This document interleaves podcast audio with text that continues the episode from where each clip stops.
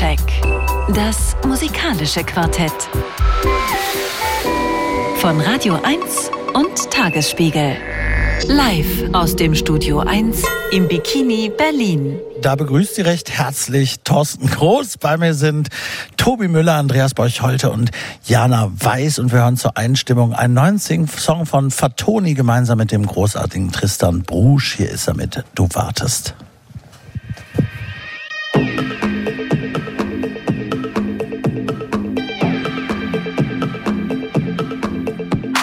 Du musst zur Arbeit gehen, Fleiß ist deine Sparen. Dann kaufst du irgendwann ein Auto und dann kannst du zur Arbeit fahren. Ab und an in Urlaub, im Jahr so ein, zwei Mal. Dreimal die Woche Sport, alle vier Jahre zur Wahl. Sei immer nett zum Chef, nach dem Grund wird nicht gefragt. Du musst auch mit dem Hund raus, ein paar Runden drehen im Park. Die Haufen hebst du auf, sonst musst du noch was bezahlen. Die Leine fest, der Maulkorb auch, was der für ein Hundeleben hat. Einmal in zwei Jahren lässt du dich durchchecken beim Arzt, beim Zahnarzt einmal im Quartal, weil du Zahnschmerzen nicht magst. Es ist ziemlich sicher, dass du alles richtig machst und dein Versicherungsberater versicherte dir das. Und du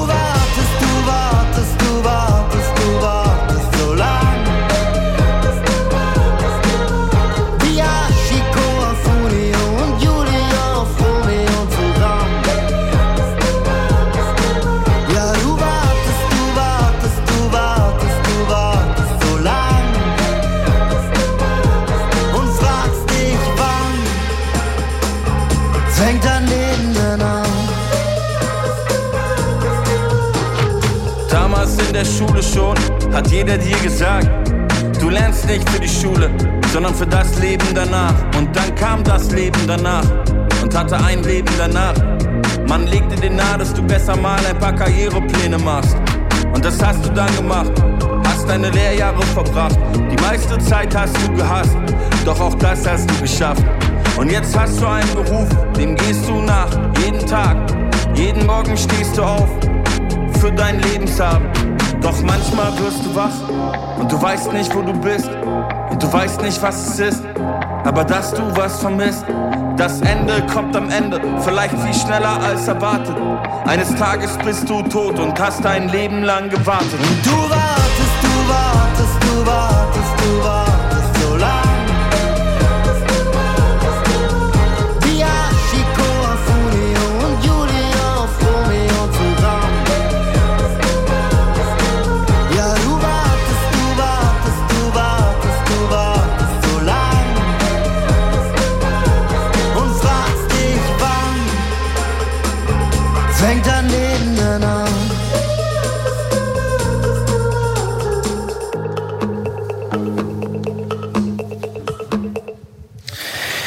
Ja, du wartest. Fatoni, der deutsche Rapper, hat ein neues Album. Wunderbare Welt wird das heißen, erscheint am 19. Juni und da sind zwei, drei Features auch drauf mit Künstlern, die er besonders verehrt, wie er regelmäßig jetzt gerade bei Social Media schreibt. Das nehme ich ihm sogar ab in dem Fall und das eben war Tristan Brusch, mit dem er hier Du wartest zusammen gerappt und gesungen hat. Damit nochmal herzlich willkommen im Soundcheck. Radiosendung und Podcast, zwei Stunden die vier wichtigsten Alben des jeweiligen Freitags, die hier im musikalischen Quartett besprochen werden. Und ich habe es eben schon mal, wir hatten einen hektischen Übergang. Sie haben es gehört, wer, wer live zugehört hat, hat es mitbekommen. Eben stand die Band noch auf der Bühne, jetzt sind wir alle hier, kommen aber langsam zu Atem und können uns vorbereiten auf das, was uns erwartet in den nächsten zwei Stunden. Aber doch nochmal ausführlicher etwas möchte ich begrüßen. Tobi Müller, bekannt als Autor, Kritiker aus Funk, Presse und TV sogar manchmal auch, aber auch als Gastgeber gemeinsam mit Jens Balzer, den regelmäßige Radio 1 HörerInnen natürlich auch kennen, als Moderator und Gastgeber des Popsalons. Hallo Tobi. Hallo Thorsten, guten Abend. Ja, und Andreas Borcholte ist mal wieder hier ähm, vom Spiegel, unter anderem einer der Köpfe, das fand ich ganz interessant zuletzt, äh, der Recherche, die den rechtsextremen Hintergrund der Band Weimar aufgedeckt hat. Das habt ihr gemacht. Und jetzt vielleicht mit Blick auf den heutigen Freitag fast interessanter. Seit vielen, vielen Jahren, wie viele Jahre eigentlich, Andreas, bist du der Mann hinter der wöchentlichen Albumkolumne abgehört? Wie lange gibt's das schon? Oh Gott, äh, äh, über 20 Jahre. Ja, ne? Ja, aber lange war mein lieber Kollege Jan Wigger ja federführend bei der Kolumne. Ich habe sie ja nur erfunden. ja, liebe Grüße an Jan Weger, aber erstmal nochmal herzlich willkommen an dich. Hallo Andreas. Hallo, guten Abend. Und äh, Jana weiß, du kriegst für mich schon jetzt auf jeden Fall den Ehrenpreis des heutigen Abends. Erstens natürlich äh, regelmäßig im Soundcheck auch zu Gast als Gesandte unseres Kooperationspartners Tagesspiegel. Heute aber leicht angeschlagen, bisschen krank. Du hast dich trotzdem hergeschleppt, was mich sehr, sehr freut. Herzlich willkommen. Natürlich, hallo. Wir werden später erklären, weshalb das nicht das einzige Opfer war, was du auf dich genommen hast für diesen Soundcheck. Aber da müssen Sie jetzt noch einen kleinen Moment warten, denn es geht los mit dir, Andreas, und einer Band, die da heißt Paula. Paula, was gibt's da zu sagen? Ja, genau. Das ist ein, ein, ein wirklich sehr charmantes Album, ähm, auf das ich tatsächlich auch durch, eher durch Zufall gestoßen bin. Das liegt aber auch daran, dass das alles eigentlich, also mehr freie äh, Szene Berlin geht eigentlich kaum. Ähm, und deswegen äh, erscheint diese Platte auch gar nicht auf dem Label, sondern im Selbstvertrieb. Man kann die sich also bei Bandcamp besorgen. Es gibt sehr schön designte ähm, Vinyl-Editionen. Ähm, und dahinter steckt, hinter Paula Paula steckt die äh, Sängerin, Musikerin, Tänzerin, Performance-Artistin Marlene Koll. Ich hoffe, ich spreche sie richtig aus. Äh, Neuköllnerin mit französischen Wurzeln. Die auch schon seit, die hat, man kann sagen, sie hat so die Härten äh, der, der, der Berliner Musikszene ähm, und der Förderhölle durchlaufen. Früher als Marlene unterwegs gewesen, mehrere EPs veröffentlicht, auch mit Moses Schneider zusammengearbeitet, Stipendien, glaube ich, und äh, auch Förderung vom Musikboard und von der Initiative Musik bekommen. Und jetzt hat sie sich nochmal neu erfunden als Paula Paula, ähm, zusammen mit ein paar Musikern, ihre langjährige Partnerin äh, Christina äh, Koropetzky ist dabei, die auch bei Cliffs spielt, auch eine schöne Berliner Band. Die spielt Cello und Mellotron und ähm, zwei äh, eigentlich auch aus anderen Zusammenhängen bekannte Songwriter sind dabei. Daniel Freitag, der es auch produziert hat, und äh, Gisbert zu Kniphausen, wahrscheinlich der bekannteste in der Runde. Und dann ist noch Yoda Förster dabei, der spielt Drums. Und das führt dazu, dass ihre eigentlich immer sehr intimen und klugen, schlauen Chansons die sie bisher gemacht hat, jetzt ein bisschen ausgepolstert werden musikalisch. Ähm, was dem Ganzen ganz gut tut, ähm, das meiste ist tatsächlich auch eher balladesk, aber manchmal scheppert's auch so ein bisschen, das hören wir uns gleich an. Kurz ähm, zu dem, was sie da macht. Ich musste tatsächlich beim Hören dieser Platte oft an Tokotronic denken, an ähm, den Ihnen sicherlich noch bekannten Song Kapitulation vom gleichnamigen Album, mittlerweile auch 15 Jahre alt, man fasst es kaum. Und äh, damals wird ja die Frage gestellt, so okay, so alles, was dich deprimiert, muss kapitulieren. Und da war es noch so ein bisschen so, okay, wir können noch die Kurve kriegen. Und beim Hören dieser Songs von Marlene Koll hatte ich so das Gefühl, so ja, wie fühlt sich das an, wenn man in dieser Kapitulation existiert? Also es geht viel um die Erschöpfungszustände unseres Alltags. Es geht um ne, das Zerbrechen an der Leistungsgesellschaft. Und sie macht das aber nicht moralinsauer oder irgendwie verkopft, sondern mit so einem ganz speziellen sarkastischen Humor und ganz viel Blick so für die performativen Widersprüche. Es gibt zum Beispiel auch einen Song, den hören wir später auch noch, wo es dann darum geht, so wie man Gefühl entwickeln soll, wenn man den, den Datepartner nur am Zoom-Bildschirm sieht. Ne? Oder das ganze Album beginnt mit einer typischen Szene, die jeder von uns hätte heute erleben können ähm, so dass in der U-Bahn rumgepöbelt wird. Ne? So, ein, so ein Irrer, der irgendwie sagt, so, ich beam euch alle in die Vergangenheit zurück und ein anderer pöbelt seine Frau an und so. Und wie man mit diesen Zuständen lebt, darum geht's auf der Platte und ich glaube, wir hören jetzt einfach mal rein. Kaputtes Gerät.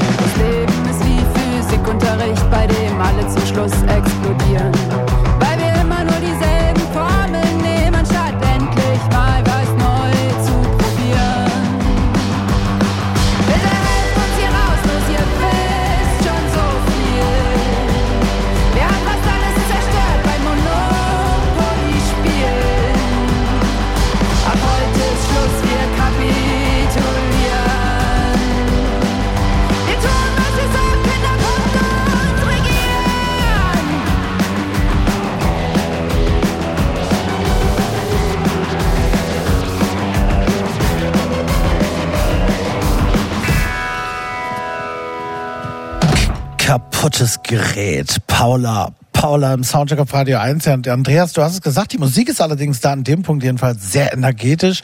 Da ist noch gar keine Kapitulation oder Lethargie zu verspüren. Da bäumen sie sich auf. Ich finde es aber interessant, dass du die Parallele gerade nochmal gebracht hast, weil stimmt, mir fällt ein, oder jedenfalls erinnere ich mich so daran, dass als Kapitulation von Tokotronic erschien, war das noch was Besonderes, zu so einer vermeintlichen Schwäche so offensiv zu stehen und eben sagen zu können, es ist okay, wenn du nicht mehr kannst, kannst auch mal aufgeben. Man muss nicht immer können, weitermachen und so weiter, ja.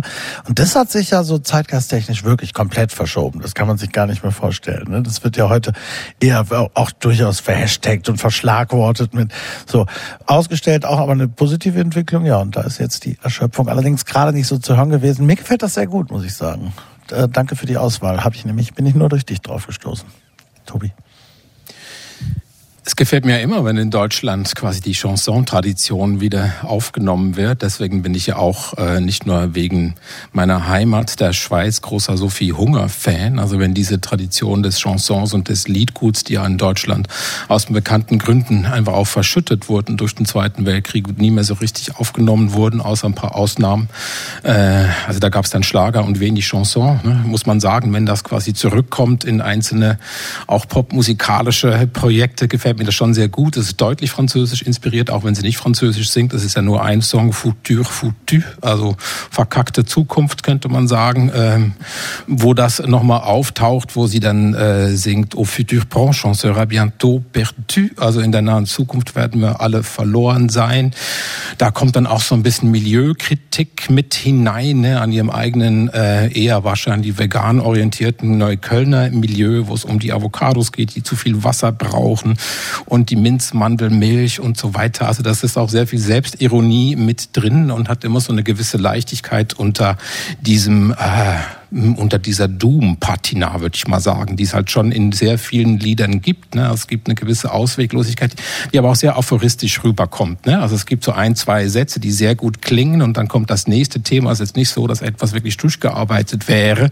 Deswegen finde ich den Tokotronic-Vergleich zwar auch nur halb richtig, ehrlich gesagt. Also das schon, also Dirk von Lofzo arbeitet schon ein Thema durch in einem Song und äh, ähm, bleibt dann quasi bei der Metaphorik. Das tut sie nicht. Sie ist da sprunghafter. Es kriegt dadurch eben aber auch tatsächlich äh, diese Leichtigkeit. Mir gefällt nur das halbe Album so richtig gut. Ich finde, obwohl es gar nicht so lang ist, glaube ich 35 Minuten oder vielleicht ein bisschen mehr, ähm, zerfasert das ein bisschen. Ich finde die langsameren Geschichten auch nicht so gut. Die sind für mich dann grenzen dann so manchmal dann doch ein bisschen an den Kitsch, ähm, wo das Chansonhafte äh, mir zu konventionell irgendwie rüberkommt. Ich finde auch die äh, Arrangements, die hier gemacht werden, alle sehr gut.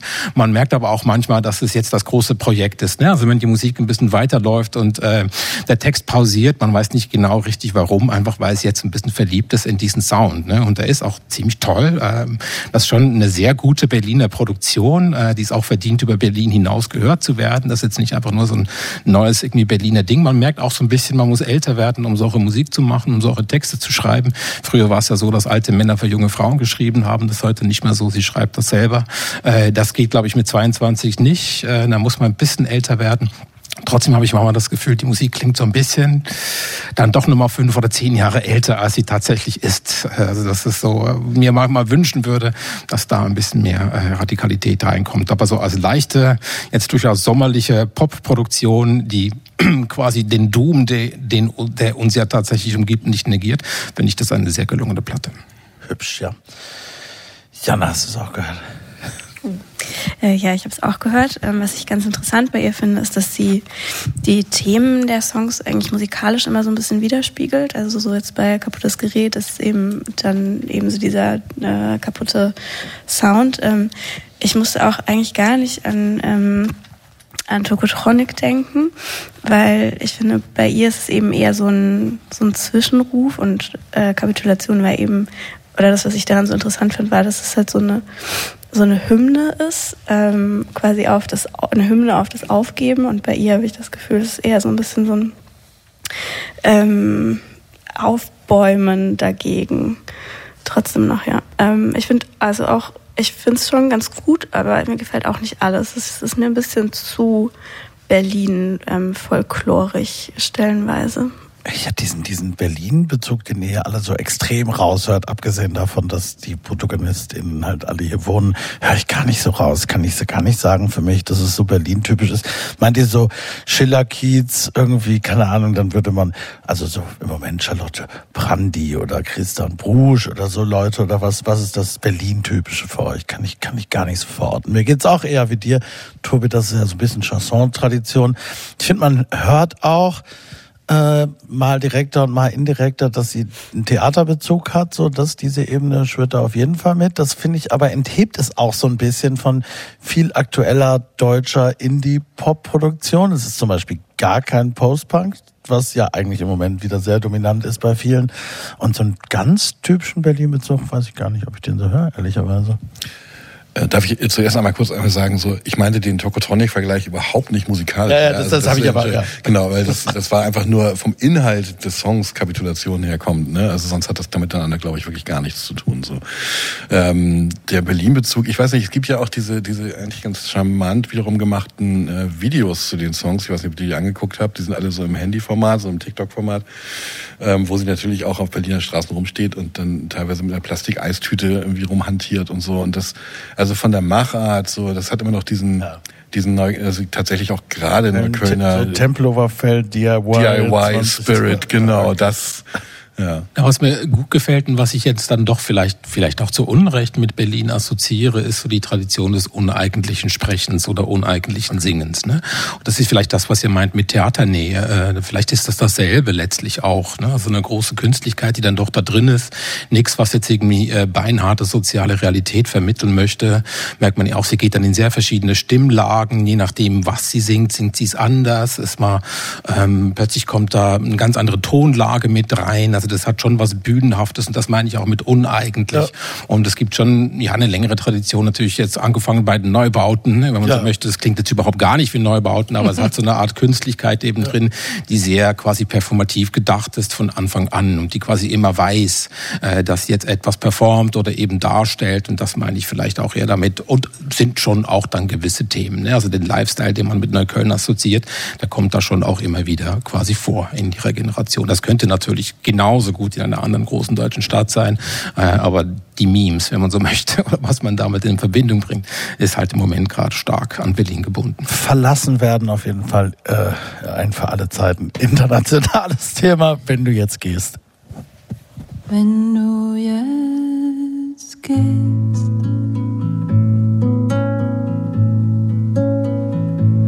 Bleib ich hier stehen mit den Haaren im Feinstaub und dem Blick in der Spree. Ich werde zur Linde an unserem Platz am Kanal. Und erst wenn du mich findest, werde ich wieder normal. Wenn du jetzt gehst, dann sag es mir nicht. Schleich dich raus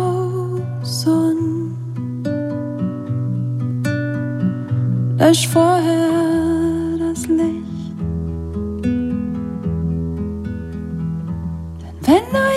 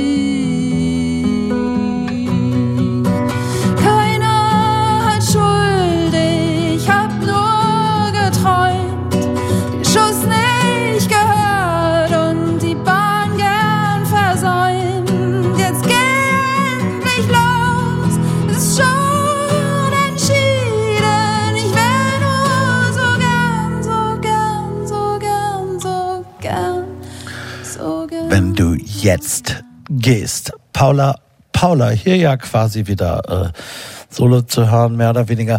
Auch ganz interessant, wenn wir mal ganz kurz noch den Blick auf äh, Gisbert zu Kniphausen, der da ja Bass spielt, werfen.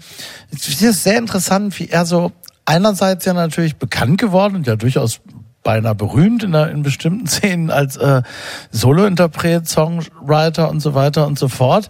Jemand aber, der sich über die Jahre immer wieder in, in so Bandverbünde begeben hat und in diesen Bands dann aber auch in unterschiedlichen Positionen ne, bei Husten ja durchaus relativ prominent, aber so meistens fast so eine Art von Anonymität sucht und anderen gern die Bühne überlässt. So, ne? das, das scheint irgendwie eine gute Abwechslung bei ihm zu sein. Und dann ja auch wirklich nur alle paar Jahre mal wieder ein Soloalbum macht. Husten haben wir jetzt hier viel gehört, wo Moses Schneider ja wiederum Bass spielt, der sie ja auch produziert hat. Also diese Berliner Verbandlung hinter den Kulissen, die gibt's natürlich eindeutig. Ging es darum an uns hört. Finde ich aber ganz interessant, wie Gisbert dann auch jemand ist, der, der einerseits natürlich selbst auch da vorne steht und stehen kann und seine wunderbaren Songs singt, aber auch, ne, der hat auch so Papa Olli Schulz zum Beispiel in der Band Bass gespielt und hier spielt er auch einfach Bass. Finde ich gut. Das ist doch sympathisch, ne? Also ich meine, tatsächlich aber hatte ich mich auch gefragt, so wann, wie lange eigentlich äh, das letzte Album von ihm jetzt selbst her ist. Auch schon wieder eine Weile. Äh, ich ich kann es nicht, äh, Und können- müssen's- aber was bestimmt fünf, sechs Jahre will ich jetzt Und ob so er wohl noch mal eins macht, ne? Also vielleicht ist er ja auch ganz zufrieden so mit seinen verschiedenen Projekten. Also Husten tatsächlich ist ja tatsächlich das, wo er am prominentesten ist, fand ich tatsächlich auch eine logische Fortführung dessen, was er früher gemacht hat. Letztes Jahr hat er noch ein Schubert-Lieder ja äh, veröffentlicht mit einem Pianisten, dessen Name jetzt peinlicherweise nicht einfällt gerade. Sehr umtriebig. Ich glaube, irgendwann kommt auch noch mal ein Soloalbum. Aber es kommt schon mal so eins nach dem anderen. Wie fandest du denn jetzt die Ballade, Jana? Ich habe vorher gesagt, dass ich die Balladen schwächer finde auf diesem Album. Wie ist es dir damit gegangen? Ähm, ich finde die eigentlich ganz schön, ähm, aber ich glaube auch, vor allem wenn man so auf den Text hört, ich, wenn, wenn sie so nebenher läuft, finde ich, funktioniert es für mich jetzt nicht so gut.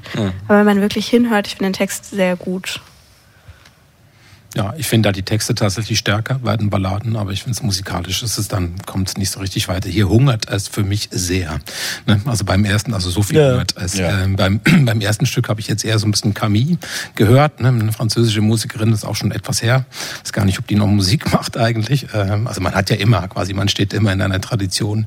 Hier war es für mich rein von der Tonlage her, äh, wie man an die Grenzen geht, wie man äh, äh, nach oben geht im, im, im Song, dann doch nah an Sophie Hunger. Aber das stimmt, ja. Ich würde auch sagen, die, die Texte sind hier quasi in sich ein bisschen schlüssiger. Also springen weniger herum, das, was ich nach dem ersten Song äh, quasi gemeint habe. Das ist richtig. Einen haben wir noch, Andreas. Digitale Augen. Was, das habe ich, äh, also man, da hört man natürlich, da guckt man natürlich gleich hin, aber ist es, ist es irgendwie, ist das Quatsch? Weil- Nee, Kannst du damit was anfangen? Ja, total. Auf weil- Anhieb, ja, okay. Auf Anhieb. Ich konnte es weil- nicht. Weil das kennen wir alle aus der, aus der Pandemiezeit, als wir uns plötzlich alle nur noch über Laptop-Bildschirme Nein, aber das weißt du ja erst, wenn du den Text hörst. Das, dann habe ich es auch begriffen, aber nur mit dem Titel. Der Titel, das ist, ich wusste nicht, was sie Ach so, nee, da das habe ich überhaupt nicht nein, das verstanden. wusste ich auch nicht. Nee. Ist das Zoom? Ich dachte, die stehen sich einfach gegenüber und irgendwie äh, haben keinen Sex Sex, weil Nee, sie mit ihren nee, Telefonen Es beschäftigt geht um die sind. Unfähigkeit, um über Zoom Ja. irgendwie Gefühle so, wirklich ja. aufzubauen. Genau. Ich dachte, die können aber die, aber die haben es doch auch versucht mit einem Glas Wein dann in der zweiten Strophe und kriegen es immer noch nicht hin, weil Ja, er immer noch irgendwie Genau, sie treffen die sich Screen, dann. Genau, ja. Aber das haben wir ja auch anguckt. alle da gemacht zu der Zeit, ja. Ah, die Es ja Happy Kneipe. Entschuldigung? Es gibt ja ein Happy End, ein analoges Happy End. das stimmt. Ganz am Schluss, ja. Jetzt hast du fast zu viel verraten. Das hören Sie jetzt. Digitale Augen. Paula, Paula.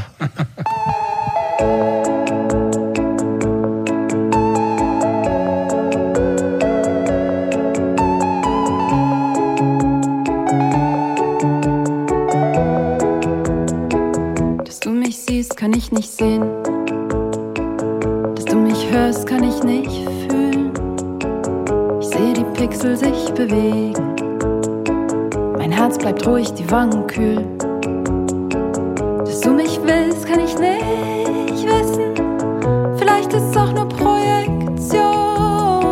Denn die Verbindung ist beschissen. Wie soll mein Tastsinn Pheromone in meinem Stammhirn produzieren, wenn es nur kalte, glatte Flächen sind, meine Finger berühren?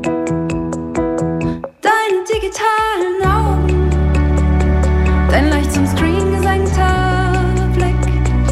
Ich würde so gerne an uns glauben, doch leider finde ich heute kein Glück, kein Glück.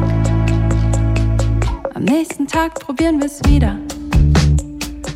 Jetzt mit Rotwein in der Hand. Wir spielen unsere Lieblingslieder. Kerzen flackern an der Wand.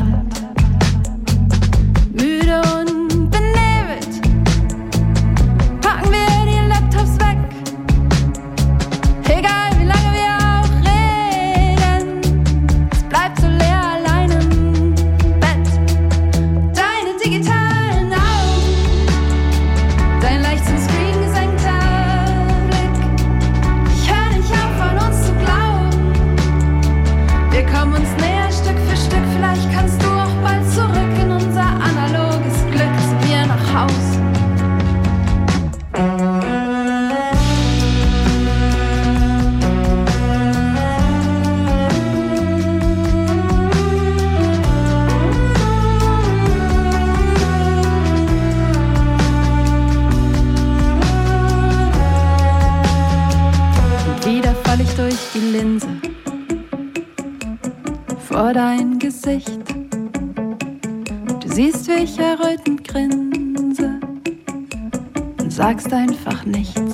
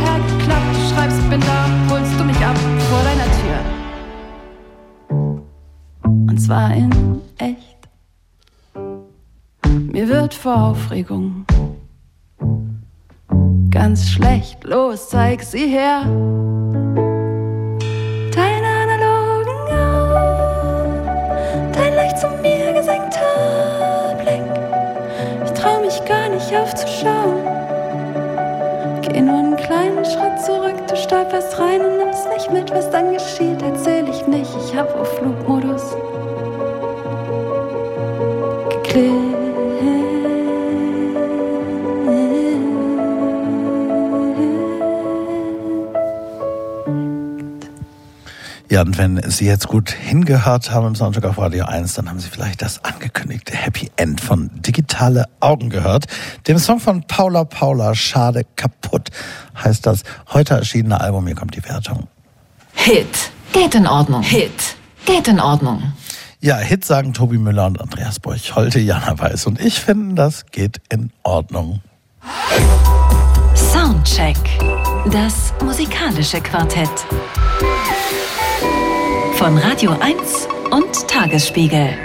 Live aus dem Studio 1 im Bikini Berlin. Ja, und da, ich habe es gerade genannt, liebe Jana, das äh, zweite Opfer, was du gebracht hast, das müssen wir gleich nochmal besprechen, ob dem wirklich so ist. Aber einiges ist ja schön, denn du hast dich für diese Sendung auseinandergesetzt mit dem, ja, vielleicht größten Popstar Europas aktuell, jedenfalls größten männlichen Popstar, vielleicht sogar der Welt, Ed Sheeran. Ja, ähm, wenn es nach den Streaming-Zahlen geht, äh, der zweitgrößte. The Weeknd liegt vor ihm. Ähm, ja, Ed Sheeran. Äh, eine aufregende Woche für Ed Sheeran selbst wahrscheinlich, aber auch für seine Fans. Ähm, diese Woche ist nämlich eine Doku über ihn und sein Privatleben erschienen, The Summer of All, ähm, die ihn ganz nah zeigt ähm, auf Disney Plus. Ähm, dann äh, wurde er am Donnerstag in seinem Gerichtsprozess in den USA freigesprochen. Ähm, und äh, mit dem Urteil, so sagen viele, wurde gleich die ganze Popmusik gerettet. Und dann erschien eben ganz nebenbei heute auch noch sein neues Album Subtract. Ähm, geschrieben nur der äh, Strich, das Minus. Ähm, und äh, Genau, dabei hat Ed Sheeran eigentlich so viel Marketing gar nicht nötig, weil, wie gesagt, er gehört zu den erfolgreichsten ähm, Popstars aller Zeiten. Ähm, sein Song Shape of You war lange der meistgestreamte Song äh, auf Spotify ever und wurde dann eben äh, von The Weeknd abgelöst, aber genau 3,5 Milliarden Streams allein auf Spotify.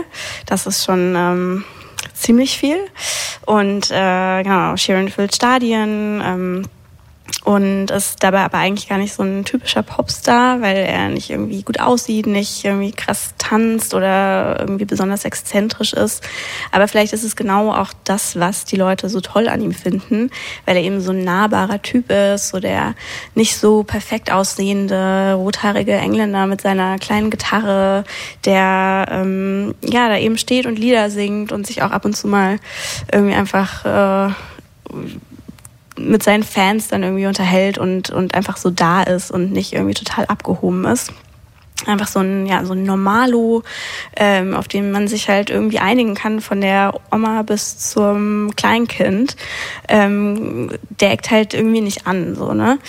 Ähm, und äh, ja, hat sich aber natürlich auch musikalisch entwickelt. Ob man jetzt weiterentwickelt sein kann, weiß ich nicht. Äh, von 2011 erschien sein erster großer Hit The A-Team. Kennt wahrscheinlich jeder. Ähm, seitdem ist seine Musik aber auf jeden Fall in eine kommerziellere Richtung gegangen. Ähm, wurde tanzbarer, irgendwie hittiger, ähm, bisschen elektronischer, auch auf jeden Fall durchproduzierter. Und er, das ist sein fünftes Album. Ähm, die anderen davor trugen auch schon alle mathematische Zeichen als Titel. Es gab Plus, Multiply, Divide und jetzt eben Subtract. Ähm, die nächsten Alben sollen dann andere Titel tragen. Ähm, und äh, genau, vorab ließ Ed Sheeran schon verlauten, dass dieses Album jetzt sein persönlichstes sein soll und äh, dass er jetzt endlich ehrliche Musik machen möchte, ohne damit anderen gefallen zu wollen. Das ist natürlich auch eine sehr nette Geschichte in einer äh, Musikwelt, in der viele Songs äh, bekanntermaßen nur noch geschrieben werden, um irgendwie auf TikTok gut zu funktionieren. Wenn jetzt jemand dann endlich äh, Musik machen möchte, die anderen nicht gefallen soll. Ähm, und genau, die Gefühle, die Ed Sheeran in diesen, äh, nach den eigenen Angaben so persönlichen Songs äh, bearbeitet, sind vor allem Trauer und Verlustängste. Ähm, Sheerans Frau äh, war schwanger letztes Jahr und dann wurde ein Tumor bei ihr gefunden, der nicht behandelt werden konnte bis zur Geburt des Kindes. Und kurze Zeit später ist sein bester Freund, der ähm, Musikproduzent Jamal Edwards, gestorben. Auch sehr plötzlich ein Herzversagen. Und dann kam eben auch noch dieser Gerichtsprozess, in dem Sheeran von den Erben der Rechte an Marvin Gaye's Let's Get It On verklagt wurde, weil sein Song Thinking Out Loud die gleiche Akkordfolge hat und äh, damit eben ein Plagiat sein soll. Und Sheeran kündigte dann schon Anfang der Woche an, dass wenn er da verlieren sollte, er seine Karriere beendet. Ähm, und er hat zum Glück nicht verloren. Was das wäre entsetzlich. Ja, entsetzlich. Äh, allerdings nicht wegen Sheerans Karriere, sondern äh, weil das äh, allgemein wahrscheinlich sehr große Folgen für die äh, Popmusik gehabt hätte, ähm, wenn das ein Präzedenzfall geworden wäre. Ähm, naja, anyway, der große musikalische Bruch kommt mit Subtract dann jetzt nicht. Äh, zwar sind die Stücke meistens etwas reduzierter als die letzten Hit-Alben, ähm, aber mit Eyes Closed, den wir nachher noch hören, findet sich auch hier zumindest ein Song, den man auf jeden Fall jetzt längere Zeit nicht mehr aus dem Ohr bekommt und immer irgendwie im Radio und in jeder Supermarkt-Playlist äh, äh, nicht mehr wegzudenken sein wird. Der Rest des Albums ist ähm, eher balladig, mit viel Pathos auf jeden Fall. Ähm, viele Wasseranalogien, äh, warum auch immer. Ähm, und ja, äh, ich würde sagen, es spricht nicht unbedingt dafür, dass Sheeran, also wenn das sein großes, tiefsinniges Traueralbum ist, dann würde ich sagen, ist Ed Sheeran eigentlich ein beneidenswert einfacher Typ vielleicht, weil ähm, er singt halt so Sachen wie I got the feeling that the future is so bright, all of the pressure washed away in the low tide. Und ich weiß nicht, also entweder ist es super lazy Songwriting oder er hat halt irgendwie gegoogelt, äh, was reimt sich auf bright, weil das macht ja auch gar keinen Sinn ähm, mit der Low Tide und naja, äh, alles nicht so schlimm. Ähm, aber ich würde sagen, es zeigt genau wie Sharons Plagiatsprozess, dass eben nicht alles, was sich gut verkauft, auch gut ist. Denn sonst gäbe es ja keine Wandtattoos und Ed Sheeran ist, wenn man so will, das menschgewordene Live, Love, Love. und jetzt hören wir den ersten Song von dem neuen Album. Boat. Came in for the embers. Stayed out for the breeze. I need to feel elements to remind me. There's beauty when it's bleak. Stuck out long before lights down. Why do I breathe? Oh, I know the more that I love, the less that I feel. The times that I never were real. They say that all scars heal, but I know maybe I won't, but the waves won't break my boat. But the waves won't break my boat.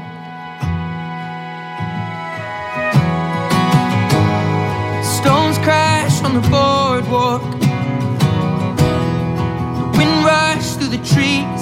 I keep my eyes peeled. The memories always fall short of what we could have been.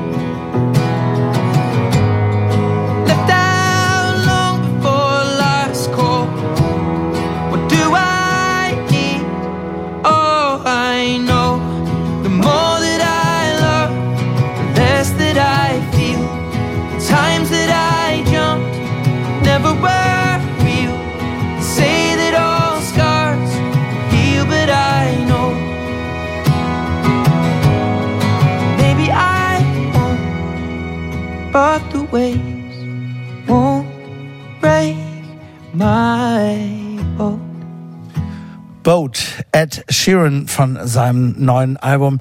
Naja, was, was soll man sagen? Die, die Leute lieben es, ich habe es noch nie geliebt und es, es gibt ja diese Musik, gab es schon immer, wo ich mich schon immer gefragt habe, also könnte man jetzt verächtlich natürlich sagen, aber es ist ja auch so ein leichtes Ziel, Musik für Leute, die keine Musik mögen oder was auch immer. Ich meine, es ist na, na, gleichzeitig bewundernswert als so eine Art, zumindest vom Typus her, du hast es beschrieben, Jana, äh, insofern männliches Gegenstück zu Adele, weil er eben dieser Eckenkneipen-Bloke geblieben ist, wie du es beschrieben hast, den alle mögen, der Typ, den man beim Bäcker trifft. Und wahrscheinlich kann man ihn auch gar nicht nicht mögen. Alle mögen ihn, alle, die ihn jemals getroffen haben, finden ihn unglaublich nett. Und man kann sich nicht vorstellen, dass es überhaupt anders sein könnte.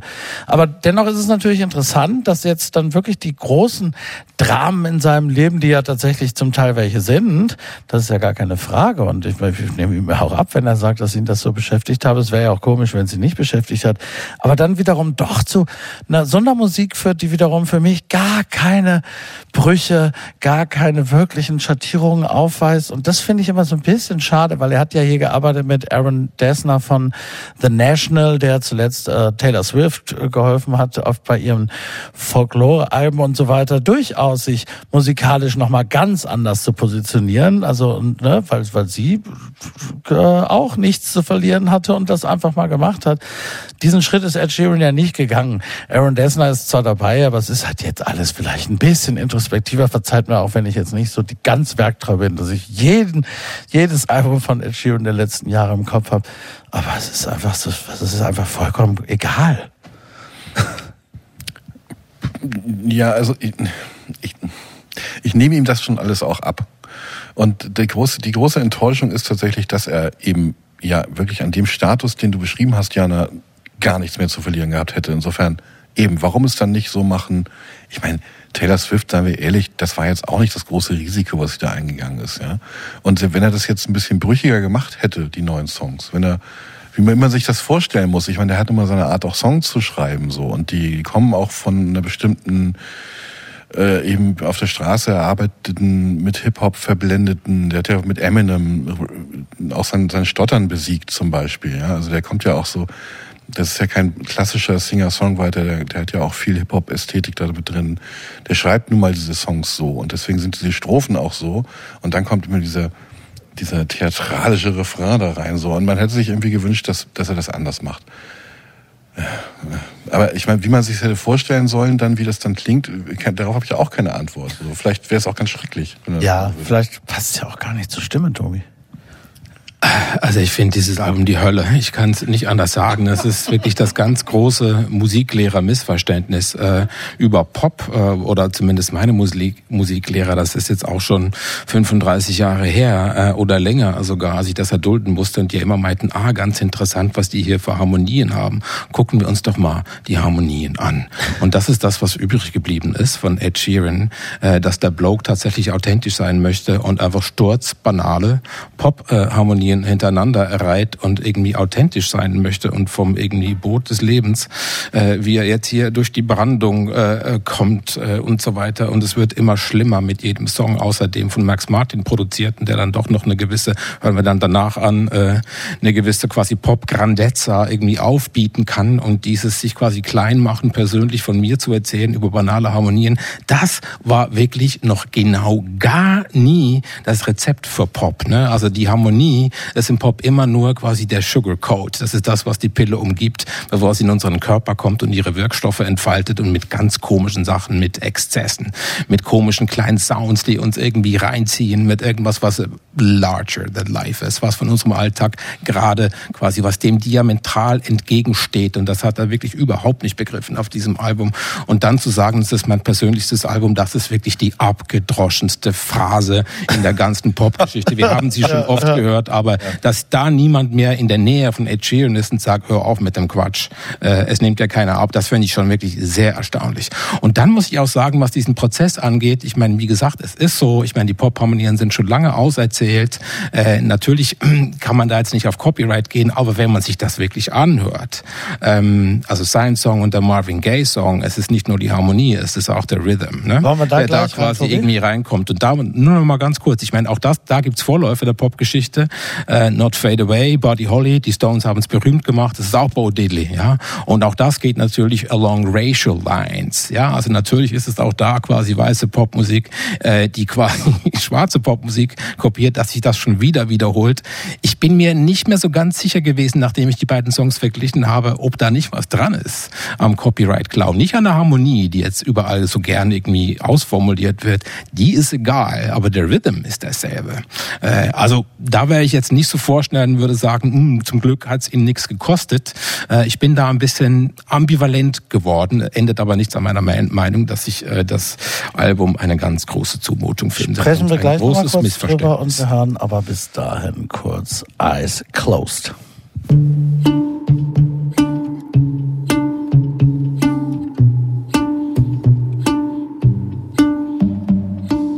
I know it's about bad idea.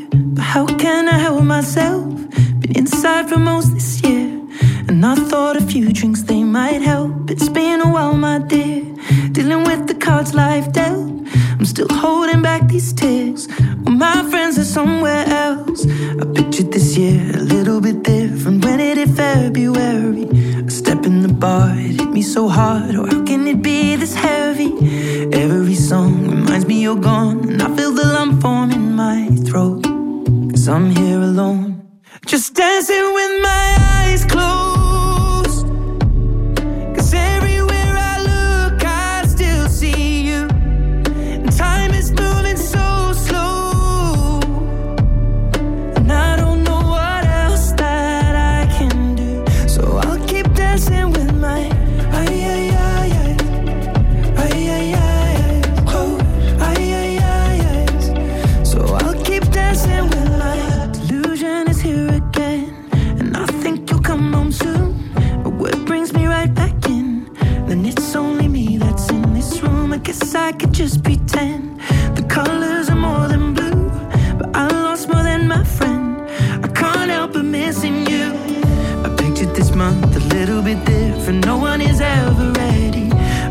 it unfolds, you get in a hole. Oh, how can it be this heavy?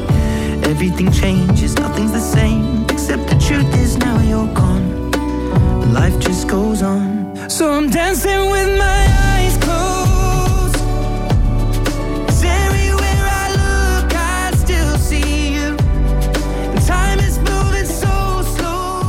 'Cause Closed äh, von Ed Sheeran. Song, den Sie bestimmt noch oft im Radio hören werden in den nächsten Monaten, womöglich.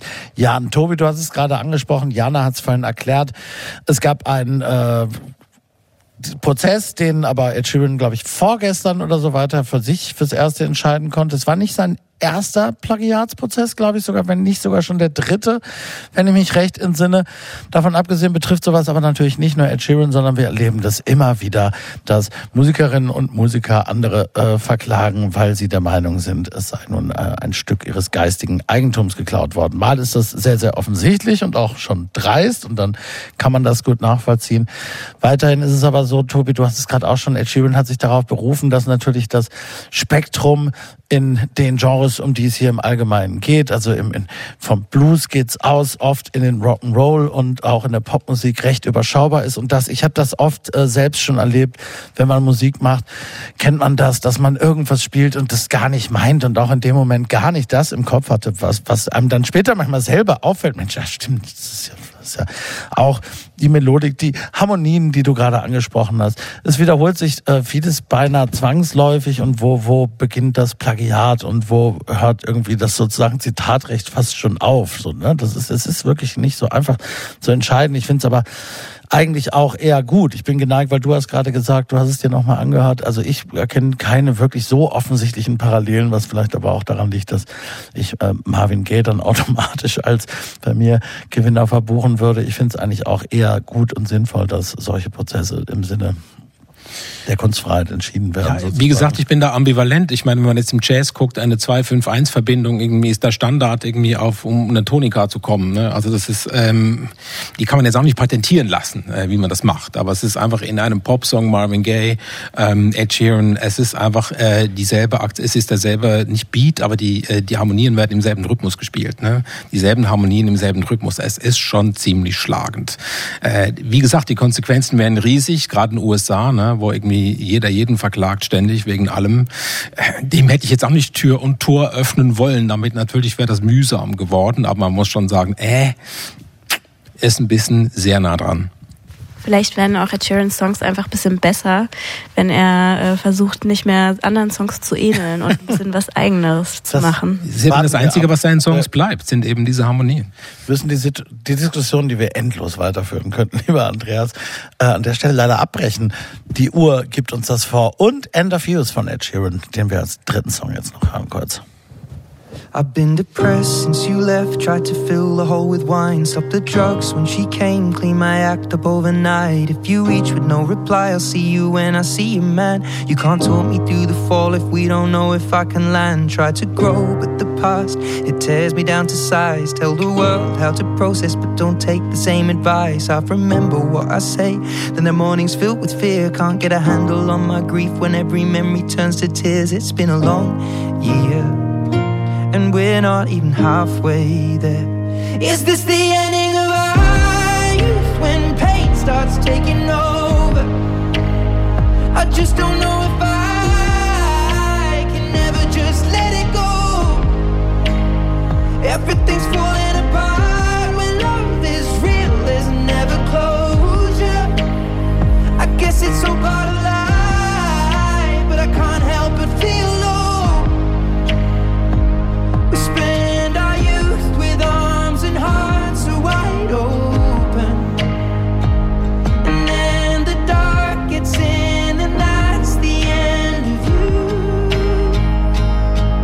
I've been lost since the teens, but pretend it's all alright. All my ups led to falls that led to trying to end my life. Just a boy at the start, they lent on like a man. You were meant to be my friend and not to take all that you can. Disengage to create, try to reinvent the wheel. No one knows what they want, so I just give you what I feel. If I slip and get high, I know the Ja, Ed Sheeran, End of Use, das neue Album heute erschienen.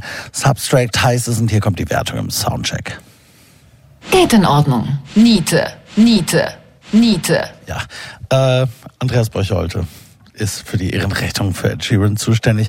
Bleiben Sie dran, damit sind wir am Ende der ersten Stunde.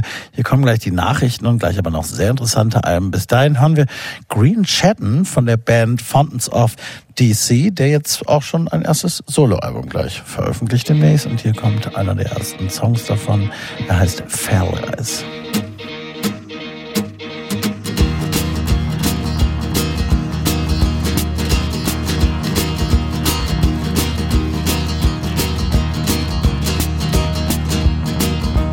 Kindness is a trick to turn you strange. Until you're twisted and you're shining like a varicose vein. Anger makes you weak and turns you sick. And gets you in the six feet nice and quick.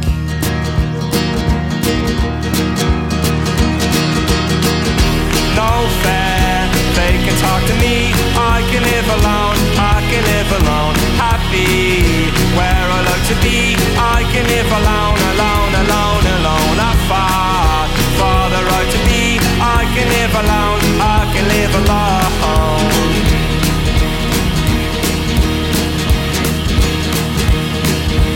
Fairies get their fingers and they sunshine that your skin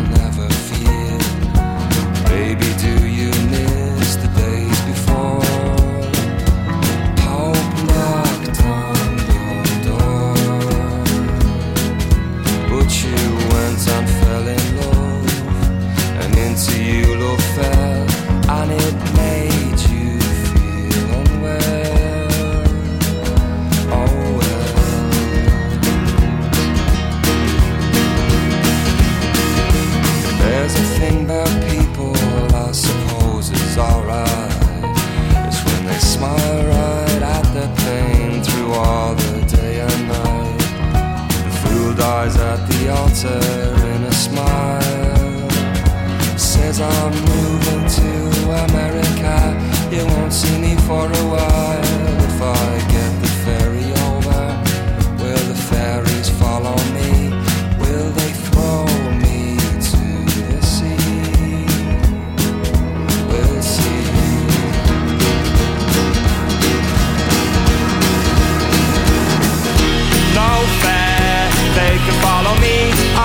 live alone, I can live alone, happy where I like to be. I can live alone, alone, alone, alone, I far, far the right to be. I can live alone, I can live alone.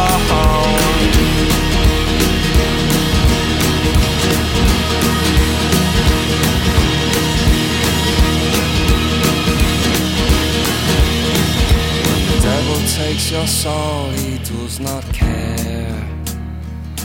you're shot down like a dog or expired on the stairs, the boat is drifting in, the weight is cast. How can life go so slowly and death come so fast?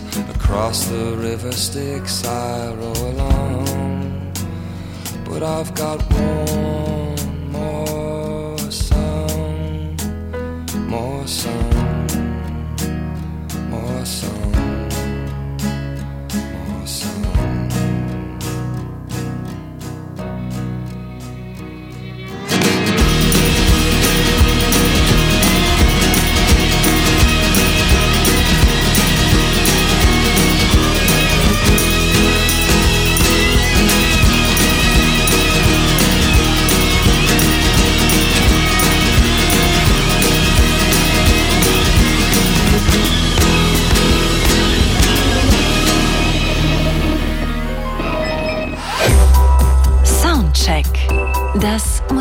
musikalische Quartett. Von Radio 1 und Tagesspiegel. Live aus dem Studio 1 im Bikini Berlin. Ja, und da herzlich willkommen zur zweiten Stunde bei Thorsten Groß. Bei mir sind weiterhin Jana Weiß, Tobi Müller und Andreas Borcholte. Wir sprechen gleich noch über neue Alben von Ascha Metze und den Smashing Pumpkins. Hören aber zuerst Little Dragon mit einer neuen Single, Kenneth. Rain clouds always pass. Rain clouds always pass.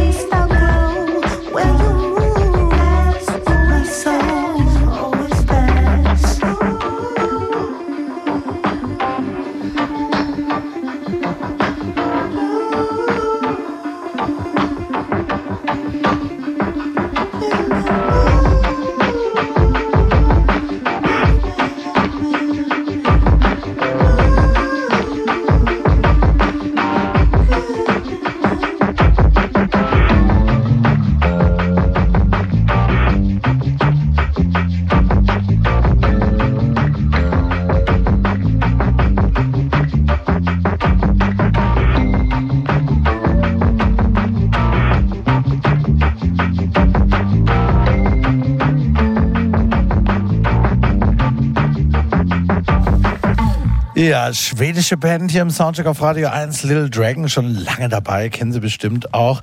Aber hier mit einem wirklich sehr ungewohnten Sound. Ich war überrascht, wollte es gerne hier spielen. Kenneth heißt das Ding. Slugs of Love heißt ein neues Album von Little Dragon. Das erscheint am 7. Juli. Ob das dann durchgehend so ist, weiß ich noch nicht. Aber das ist auf jeden Fall schon mal irgendwie also ein bisschen mehr Far Out als alles, was wir bis jetzt zum Beispiel von Ed Sheeran heute Abend gehört haben. Aber das ist jetzt auch, ich verspreche es, der letzte Seitenhieb auf den guten Ed Sheeran. Wir machen mit dir Abwarten. weiter. Tobi, wir werden sehen. Vielleicht bieten sich noch Vorlagen. Mit dir weiter, beziehungsweise mit Escher Gametze. Was gibt's da zu sagen? Asher Gemetze ist ein südafrikanischer äh, Drummer, äh, auch im Jazzfest zu sehen gewesen, glaube ich schon zweimal letzten November, äh, zum Beispiel auch mit einem ganz tollen Quartett. Ähm, mit dem hat er jetzt auch dieses Album aufgenommen, Turbulence and Pulse. Der Saxophonist war ein anderer in Berlin, er hat jetzt wieder mit äh, seinem, wo er schon die letzte Platte vor zwei Jahren äh, aus, äh, aufgenommen hat. Und das ist ähm, ein bisschen schwierig, weil das ist auf der einen Seite eigentlich sehr einfach. Man denkt, Jazz, aha, kompliziert ist es gar nicht. Es ist eine Art Modern Jazz, ein bisschen an die frühen 60er Jahre, späten ähm, 50er von Ornette Coleman auch von der Besetzung her erinnert. Es ist kein Altsaxophon zwar, wie bei Coleman, es ist ein Tenorsaxophon, es ist ein bisschen folky, es ist ein bisschen bluesig, es verlässt manchmal so ein bisschen die Harmonie, aber dann doch sehr geerdet irgendwie. Und trotzdem klingt das sehr zeitgenössisch. Was kompliziert ist, ist der Überbau ähm, vom ganzen Album Turbulence and Piles. Und da muss ich ein bisschen ablesen, sonst habe ich nämlich zu lange, äh, um das nochmal auszuführen. Das ganze Album ist äh, Sylvia Winter gewidmet. Das ist eine 94-jährige, mittlerweile äh, jamaikanische Kulturwissenschaftlerin aus Kuba, in England ausgebildet, eine Pionierin postkolonialer Theorie nach Franz Fanon, die die quasi aufklärerische, biologische, europäische Trennung von Körper und Geist kritisiert und damit verbunden die weiße Vorherrschaft natürlich, der auch in der Aufklärung gründet. Es gibt am Anfang des Albums eine Art Manifest, wo Asher sehr viel erzählt, das hören wir nicht, weil es dann doch ein bisschen zu dicht und komplex ist. Und ähm, das im Einzelnen zu diskutieren, da bräuchten wir länger, als uns in dieser Sendung zur Verfügung steht, aber vielleicht so viel, es geht um verschiedene Formen von Time. Und im Englischen bedeutet das ja mehr als Zeit, nämlich eben auch Zeit, Maß, Taktgefühl, Gefühl für Beats. Dabei geht es um Time als musikalisches Phänomen und eben auch um historische Zeit. Ähm, Time im Jazz heißt ja auch immer, also musikalisch verstanden, die Zeit dehnen, sie individuell zu gestalten, in der improvisierten Musik natürlich und ganz wichtig, es eben in der Gruppe zu tun als Kollektiv. Also nicht der strenge Schlag auf die Eins wie im Funk oder auch im Schlager, sondern dass das eben offener ist. Ein offenes, atmendes, gemeinsames Zeitgefühl. Und so wie diese Musiker das verstehen, betrifft das eben auch die kollektive Gestaltung des Lebens, der Politik und der Geschichtsschreibung. Da ist der Link quasi zwischen der musikalischen Time und der historischen Time. Hier kommt das zurück, Jazz als demokratische Utopie. Auch das aus den 60er Jahren. Das klingt ein bisschen esoterisch vielleicht, aber in der Musik ist das alles dann doch sehr konkret. Das hört man dieser Musik tatsächlich auch ohne Manifest an, dass da zum Teil einfach auf zwei verschiedene Zeitmaße gleichzeitig zu hören sind. Das ist gar nicht so bahnbrechend neu im Jazz. Warum auch? Es geht ja nicht um ein eben lineares, fortschreitendes Konzept von Zeitengeschichte, sondern um einen langen Kampf äh, natürlich der schwarzen Bevölkerung, nicht nur in Südafrika. Es ist also kein Widerspruch, dass vieles zum einen an die frühen Quartette von Ornette Coleman und so weiter erinnert. Ähm, und doch klingt es sehr anders. Ruhiger und ein bisschen gespannter gleichzeitig. Sehr interessante Dynamik, gerade in den Drums. Anderes geht eben auf den Blues oder auch einfache Folkmelodien, also fast Märsche, die wir dann hören im zweiten Stück zurück. Es ist immer wieder eine sehr hohe Spannung zwischen Freiheit und den doch sehr widerstrengen Formen, dieser Liedformen, dieser Jazzformen auch. In den USA und erst recht in Europa würde sich diese Musik wohl schneller ins Freie bewegen ganz im Freien bewegen heutzutage. Hier bleibt die Tradition bei aller Coolness doch sehr hörbar. Turbulence und Pulse. Die Turbulence ist vielleicht das Leiden an der Geschichte, der Pulse die Veränderung und ihre Überwindung gleichzeitig. Es ist eine Musik, die sehr viel Trauer transportiert und auch von ihrer Überwindung weiß. Das ist quasi das Engagement, das durchaus auch musikalisch ausgedrückt werden kann.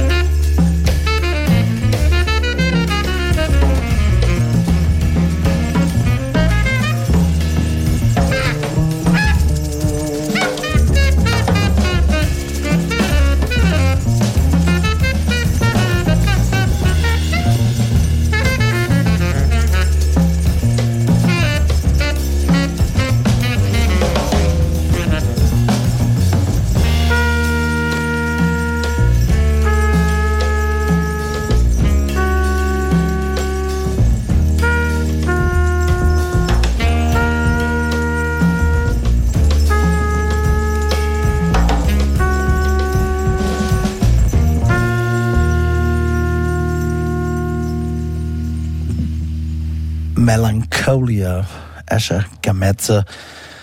Ähm, ja, stimmt, es hat so eine leichte Wehmut auch durchaus, kann man so nennen. Aber vor allem natürlich äh, im Saxophon.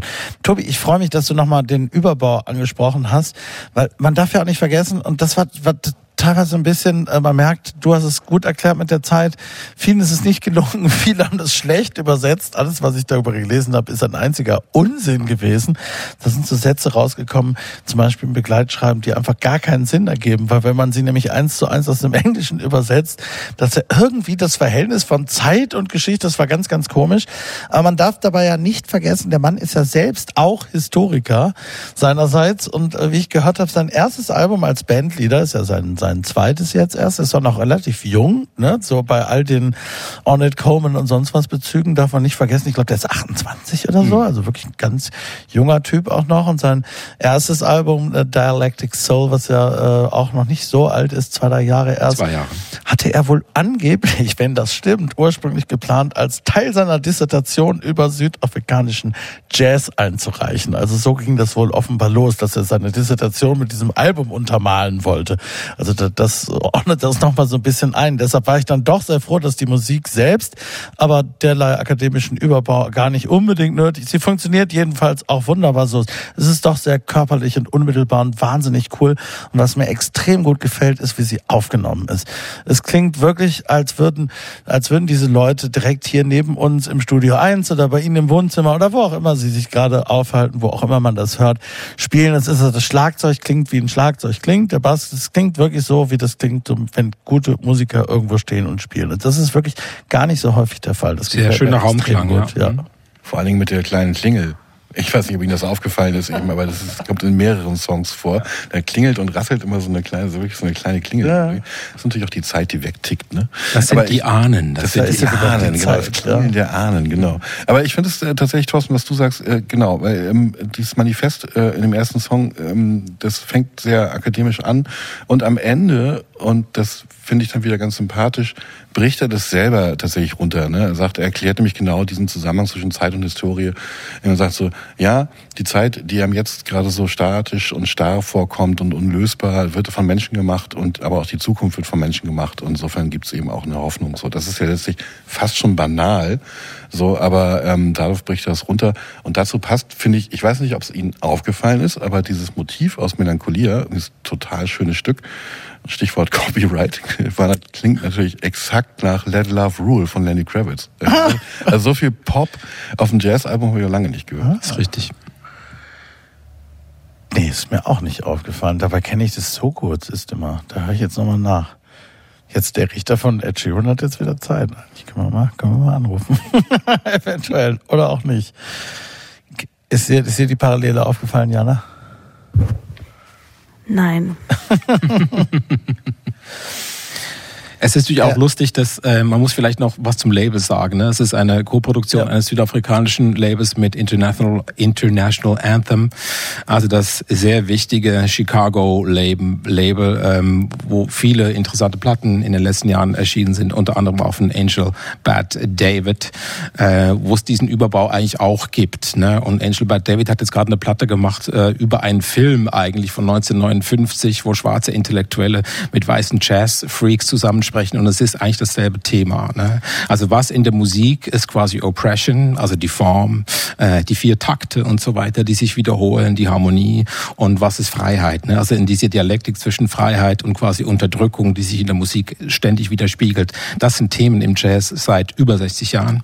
Äh, sie kommen jetzt einfach verstärkt äh, nochmal hervor. Ne? Mit diesem neuen Schub, äh, quasi auch in globalen Emanzipationsbewegungen, wird da wieder eins zu eins angedockt. Das sind nicht neue Konzepte oder Themen, deswegen ja auch die Hommage an Sylvia Winter, die 64 ist und ihre wichtigen Texte auch in den 60er Jahren geschrieben hat. Das ist etwas, was nochmal hervorgeholt äh, wird. Ne? Also ein ganz konkreter materieller Link zwischen was ist Musik und was ist Geschichte. Ne? Und was was ist quasi der Knast, in dem wir sitzen und äh, wo ist die Freiheit, die wir uns nehmen können. Das kommt jetzt einfach nur mal hoch. Das ist ein ganz einfacher materialistischer Ansatz eigentlich, ähm, dass ne, die Musik quasi die Geschichte widerspiegelt äh, und wie wir uns in der Zeit verhalten, in der weißen Zeit. Für sie heißt das, wie kommen wir da raus? Äh, und das wird halt wieder hervorgenommen. Das ist eine, eine richtige Renaissance. Es ist nur ein Stein darin quasi, was Asche Gemetze da gerade macht. Wir hören Ali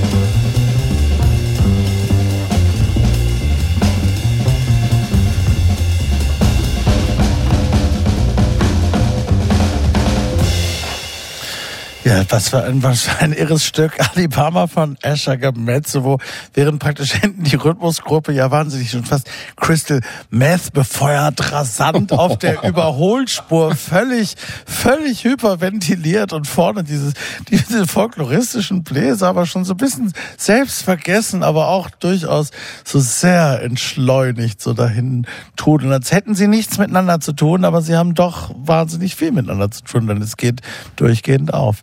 Das ist Irre. die schönste Illustration der zwei Zeiten, die ich eigentlich meinte. Ne? Man kann das jetzt nicht immer so eins zu eins natürlich zuordnen, aber das sind eigentlich zwei verschiedene Times, äh, die wir hier hören, äh, wo quasi das eine halt so ein bisschen drüber fliegt und quasi Rubato ist, ne? also quasi nicht im Takt und sich alle Freiheiten nimmt, die Zeit zu dehnen und unten ist irgendwie äh, der Flohsack irgendwie los. Ne? Der Floh. Das kann man, ja, das kann man sagen. Ich, meine, wenn man, ich habe gleich so Bilder gehabt und man stellt sich das dann so vor, wie es ist so, wie, wie da zum Beispiel ein Video inszeniert werden könnte, wie, wie hinten so Bassist und Schlagzeuger irgendwie so und so vorne so. Das ist sehr interessant. Du hattest auch gerade ein schönes Bild. Ja, meine erste, Ja. erste meine Say it out loud. Zum ersten Mal, na toll. Als ich das zum ersten Mal gehört habe, dachte ich dann so, was machen die denn jetzt? Muss sie denn zum Städtli hinaus? Was ist das? Wenn man es ein paar Mal hört. Harmonisch nicht von der Hand zu Harmonisch weisen. nicht von der Hand zu weisen. Wenn man es ein paar Mal hört, dann assoziiert man doch eher so äh, tatsächlich den, den karibischen Einfluss. Ne? Also denkt man vielleicht auch eher so an Mardi Gras Prozessionen und sowas. Ne? Ja, wenn es dann schon ein bisschen später am Abend ist und na. Ja, es hat auch was sehr Betrunkenes, ne? Ja, also, wenn eben, man da so genau. langsam drüber schaukelt, ne? Und unten ist eigentlich, weiß man auch nicht mehr genau, wo man jetzt da ist, aber man kann es ja auch mal ein bisschen gemütlicher nehmen oben drüber. Ja, Und, und äh, drunter hämmert halt der kapitalistische Beat immer so schön stur. Ja, ob der wirklich kapitalistisch ist, ne, dafür ist er natürlich auch ziemlich wild und äh, tatsächlich auch afrokaribisch angehaucht und so. Ja und nein. Ne? Aber es ist jedenfalls auch, äh, dass du hast gerade das äh, dahinterstehende sozusagen Geschäftsmodell erklärt mit diesen, mit der Kooperation dieser beiden wichtigen Labels, die aber dann wiederum ja auch irgendwie musikalisch ihren Niederschlag findet in sowas. Ne? So, das ist ja irgendwie schon auch musikalisch eine gute Vermählung aus. Vielleicht muss ich Südafrika. noch ganz kurz doch den richtigen Jazz da raushängen lassen, Thorsten, wenn Do du it. erlaubst. Und Ja, äh, man bitte. muss da natürlich einfach immer alle Musiker nennen. Das macht man ja meistens an Konzerten immer ganz am Anfang, dass die Musiker ganz oft genannt werden, sind aber wichtig. Und ich muss es kurz sagen, ja, Tembin Kosi, Marvin Bela am Bass, Buddy Wells am Tenorsaxophon und Robin Fassi an der Trompete. Und im nächsten Stück hören wir tatsächlich noch einen Sänger, Julian Otis, äh, der in Lagen drauf geht, wo man nicht mehr so genau weiß, ist es ein Sänger, ist es eine Sängerin, kommt auf einem Stück noch mit dazu. Sometimes I think to myself.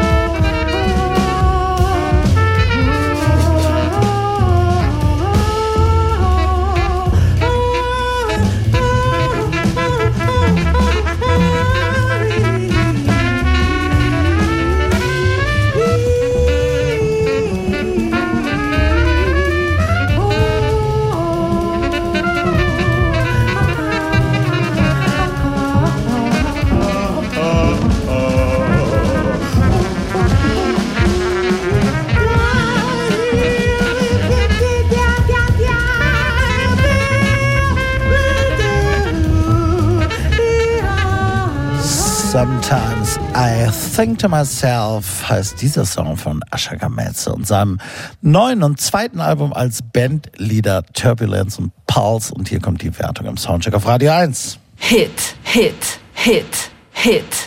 Ja, viermal Hit, Asha Gametze damit ein Kandidat für den Soundcheck Award 2023. Soundcheck. Das musikalische Quartett. Von Radio 1 und Tagesspiegel. Live aus dem Studio 1 im Bikini Berlin.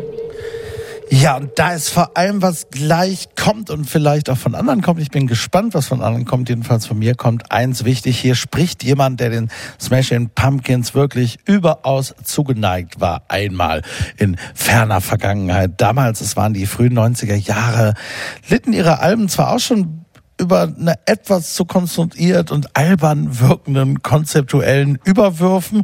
Aber das war mir im Grunde egal. Der brummbärige Billy Corben galt als despotischer Kontrollfreak und genialischer Chef der Band aus Chicago.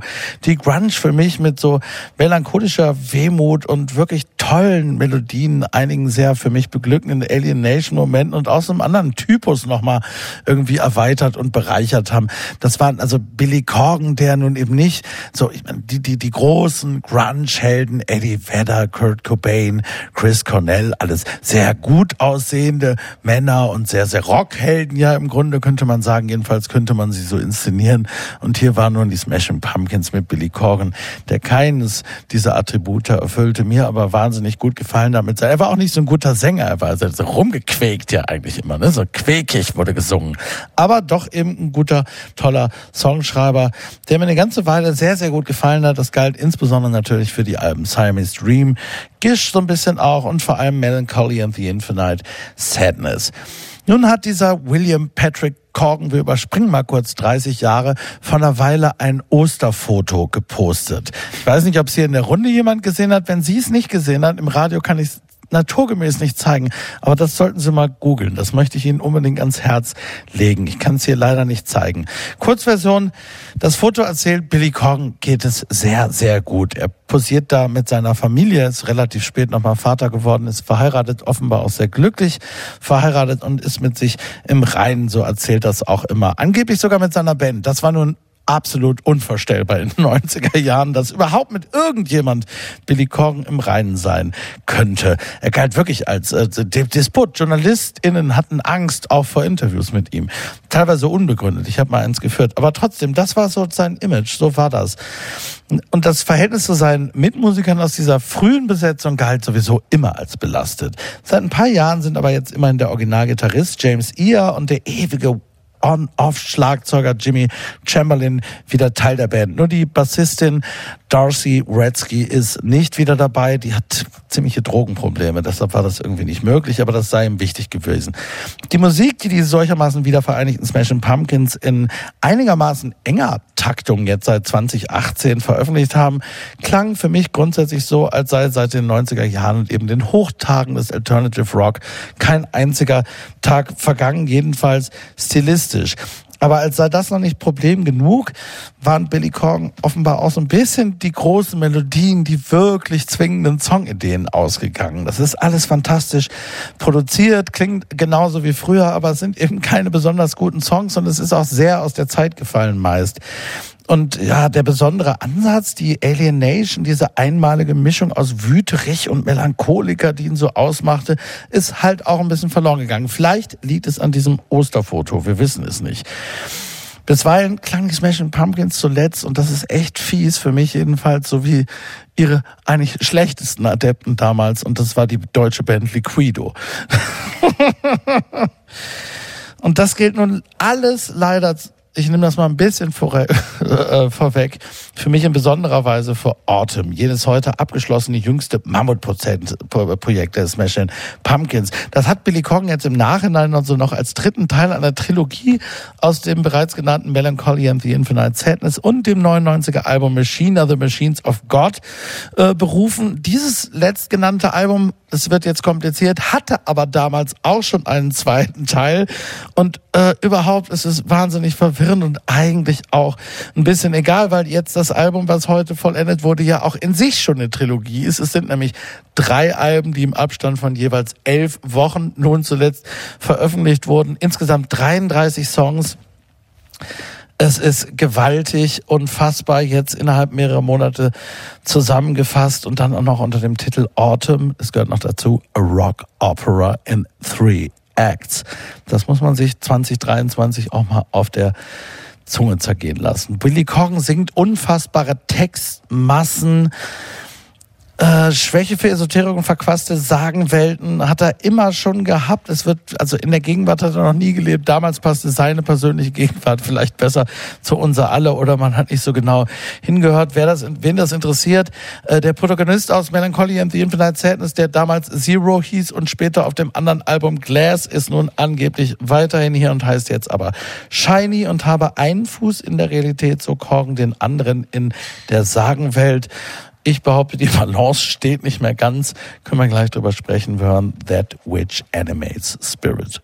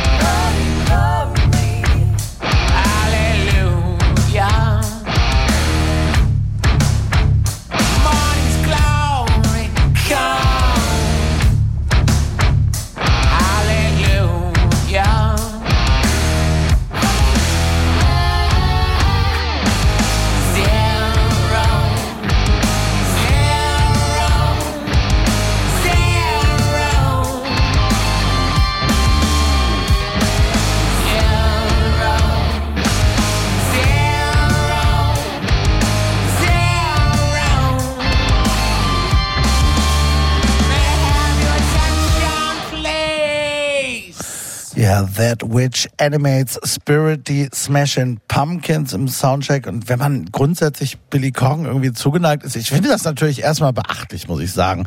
Das ist ja diesen unfassbaren Wust an Material bewältigt, insbesondere seitdem er diese Band wieder zusammengerufen hat, sind ja insgesamt jetzt, also wenn du dann die drei jetzt jeweils als eigenständige Alben zählen würdest, dann sind schon fünf erschienen seitdem, also das wäre dann jedes Jahr eins, also jetzt unablässig am Arbeiten und ihnen scheint das wahnsinnig zu umtreiben und da kommt viel raus. Das klingt auch sehr schweinerockig, haben wir gerade in der Pause gesagt, zurecht geworden über die Jahre.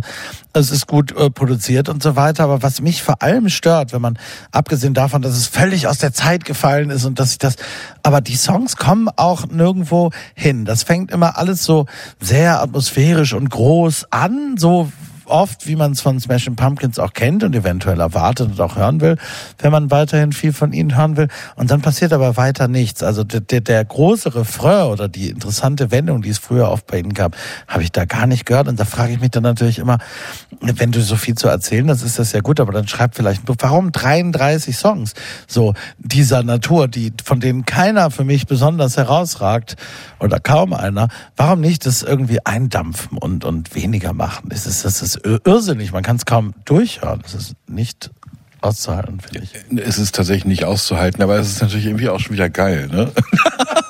Ja, in, so, in so einer Gigantomanie. In so einer Gigantomanie, ja. Also ich meine, dass man keine, dass man also Rockoper nicht mehr macht, das haben wir sogar The Who verstanden mittlerweile. Also ne, es gab ja immer noch dieses alte Projekt von Pete Townsend und dann nochmal irgendwie so richtig eine Rockoper Ja, rauszuhauen. Hat er, glaube ich, mittlerweile auch eingesehen, dass das keinen Sinn mehr macht. Obwohl, wer weiß. Ja, also ich bestelle mal die Möglichkeit in den Raum, dass Billy Corgan möglicherweise einem, einem großen Revival-Trend auf der Spur ist, von dem wir noch gar nichts ahnen. Ähm, das könnte natürlich zumindest sein. Ich glaube es persönlich nicht, aber Ja, wobei man ja sagen muss, es gibt ja in den letzten paar Jahren so eine Art Grunge 90er Jahre Revival, Mhm. aber das erreicht er mit dieser Art von Musik, die er da macht, ganz sicher nicht. Nee, weil es ja auch nicht, es ist ja auch kein Grunge. Nee, ne? genau. Also es ist ja wirklich ist auch Ja. tatsächlich so ein, so ein Metal-Schweine-Rock irgendwie so. Also ich meine, ich, mein, ich fand aber auch noch nie, dass die Pumpkins irgendwie zur Grunge Das zuzurechnen hat waren. man dazu zugeordnet. Gish könnte man vielleicht als erstes nennen. Man muss aber auch sagen, was hat er mit sein, sein absoluter Lieblingsgitarrist ist Michael Schenker und, und Uli John Ross, also zwei ehemalige Scorpions-Gitarristen sind seine Idole. Und, und eben nicht, äh, keine Ahnung. Ja, ich finde, das klingt ein bisschen wie das Schrecklichste der 70er, 80er und 90er. Ähm, also, ich muss wirklich sagen, ich, äh, ich hatte nie so einen Bezug zu den Smashing Punk Pumpkins und habe dann in Vorbereitung auf diese Sendung angefangen, ganz äh, relativ vorne mit äh, Sammy's Twins zu hören und fand es eigentlich ganz gut so. Dachte, ja, irgendwie Grunge und so. Bin dann äh, leider nicht komplett durchgekommen ähm, und äh, hab da, war dann irgendwie völlig schockiert, als ich dieses Album angehört habe. Und ich konnte es mir auch nicht durchhören. Also wirklich, es äh, war... Nein, es ist Meilen von Siamese Twins entfernt, das muss man sagen. Ja, und ich frage mich halt wirklich, was ist da passiert? Also ich meine, du bist ja der Experte hier. Ähm, what happened? Ein irrsinniger Megalomane äh, allein zu Hause. Beratungsresistenz ist oft ein Problem bei solchen Leuten. Absolut, Florian. das meinte ich schon bei Ed Sheeran, ne? dass es da offenbar eine gewisse Beratungsresistenz gibt. Man hört es hier einfach musikalisch noch viel besser, indem man sich da so ein völlig unwichtige Details hineinschraubt, ne? um auch davon abzulenken. Also das finde ich das ein bisschen küchenpsychologisch vielleicht, aber die Songs taugen einfach nichts. Ähm, also nicht, ich habe auch nicht alles durchhören können von diesen drei Alben, aber das, was ich gehört habe, ist einfach uninteressant. Was sie dann macht, ist sich in die Produktion reinzuschrauben, dass dann die Gitarren plötzlich 15-fach geschichtet werden und wie Mike Oldfield klingen irgendwie ein bisschen. Dann gibt's äh, Anfänge, keiner weiß warum, die dann wie Pink Floyd äh, klingen, irgendwie aus den schlimmsten Phasen, äh, ehrlich gesagt. Und dann kommt halt wieder dieses Metal. Ja, ganz viel so äh, komische Gedöns. Intros, die auch gar nicht, wo man die Ja, aber das ist völlig überproduziert und überkandidelt. Das ist ganz typisch, ne? Also wenn der Song nichts taugt und wenn du eigentlich nicht weiterkommst, dann gehst du halt in die Produktion und dann äh, fängst du halt an zu schichten und äh, es bringt aber äh, immer weniger. Ich finde, das klingt teilweise wie aus so einem Spielautomaten irgendwie. Also so. Ich muss das so kurz sagen, wir hören heute drei Songs tatsächlich von dem heute hinzugekommenen dritten Teil. Nicht, dass es wirklich eine Rolle spielen würde, denn es klingt sowieso alles sehr ähnlich. Aber ich wollte es erwähnt haben und der nächste Song ist The Canary Trainer.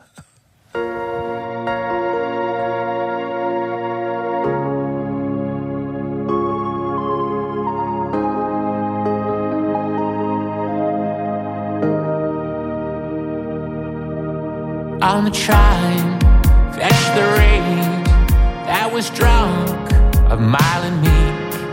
and better tears is on the cruise, it's everything.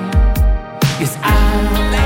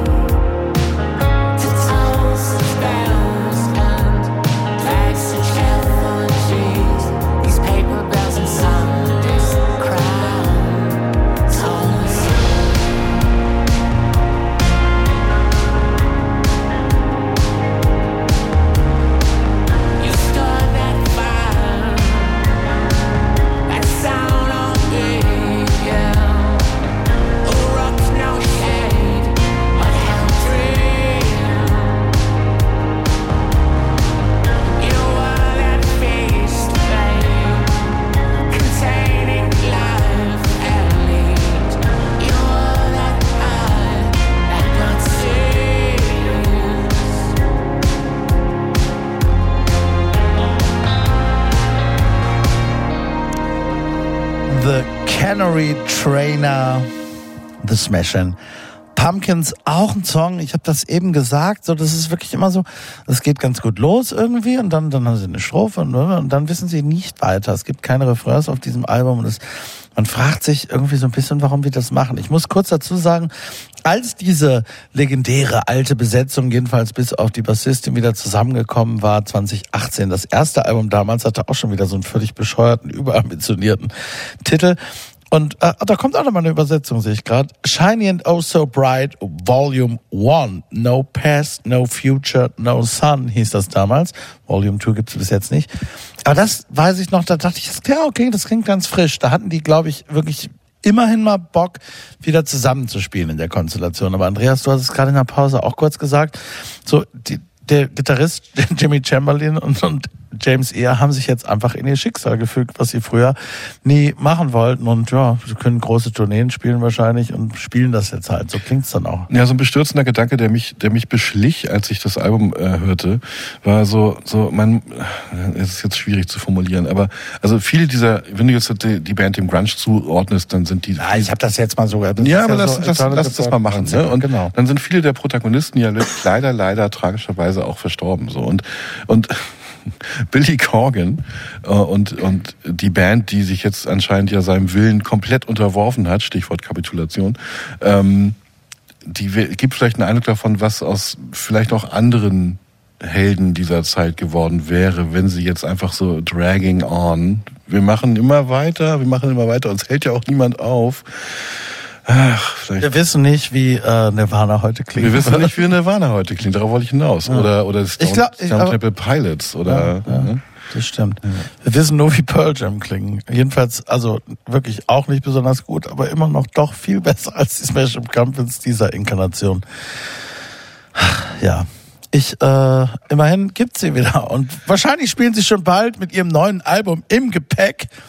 Aber immerhin, da kann keiner sagen, es ist ihr persönliches Album. Aber ich muss Das- einmal das kurz, ich muss einmal tun. kurz petzen, weil Tobi hat gerade in der Pause, hat gerade in der Pause gesagt, der klingt ja wie Dobby der Hauself.